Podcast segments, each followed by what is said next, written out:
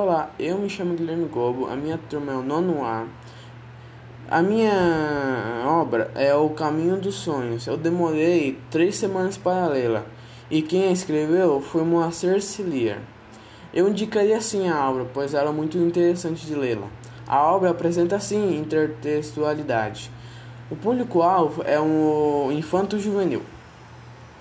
No Caminho dos Sonhos, publicado em 1888 em São Paulo, coleção Tramas, 102 páginas, produzido pelo escritor e médico brasileiro Moacir Cilier, que é famoso pelos seus contos, crônicas e romances.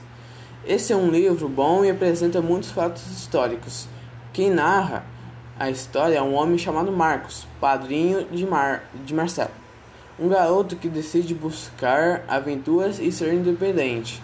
Porém, seu padrinho resolveu contar a história do avô e do pai do garoto, Paulo e Wolf.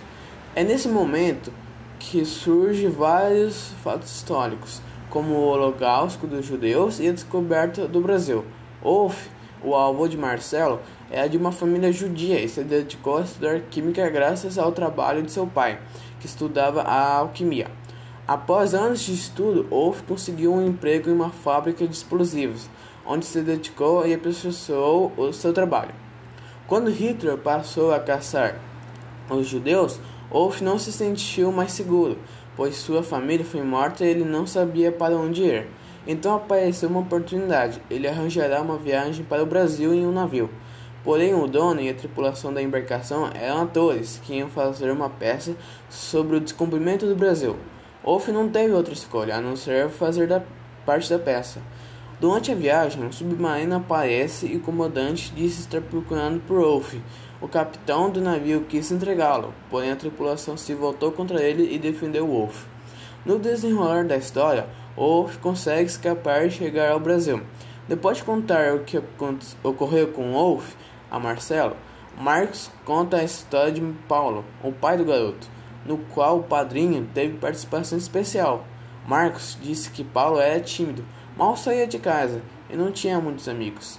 Até um dia ele, Marcos e outros amigos se envolveram em algo perigoso, uma revolução social, liderado pelo colega de classe de Marcos, Raul.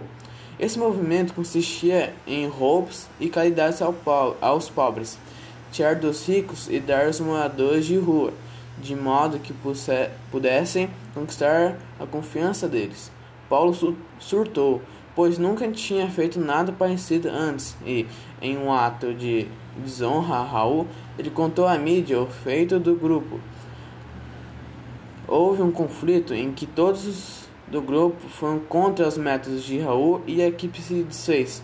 Após Marcelo ouvir essa história, teve, uma, teve mais consciência no que está fazendo e começou a pensar melhor em sua vida.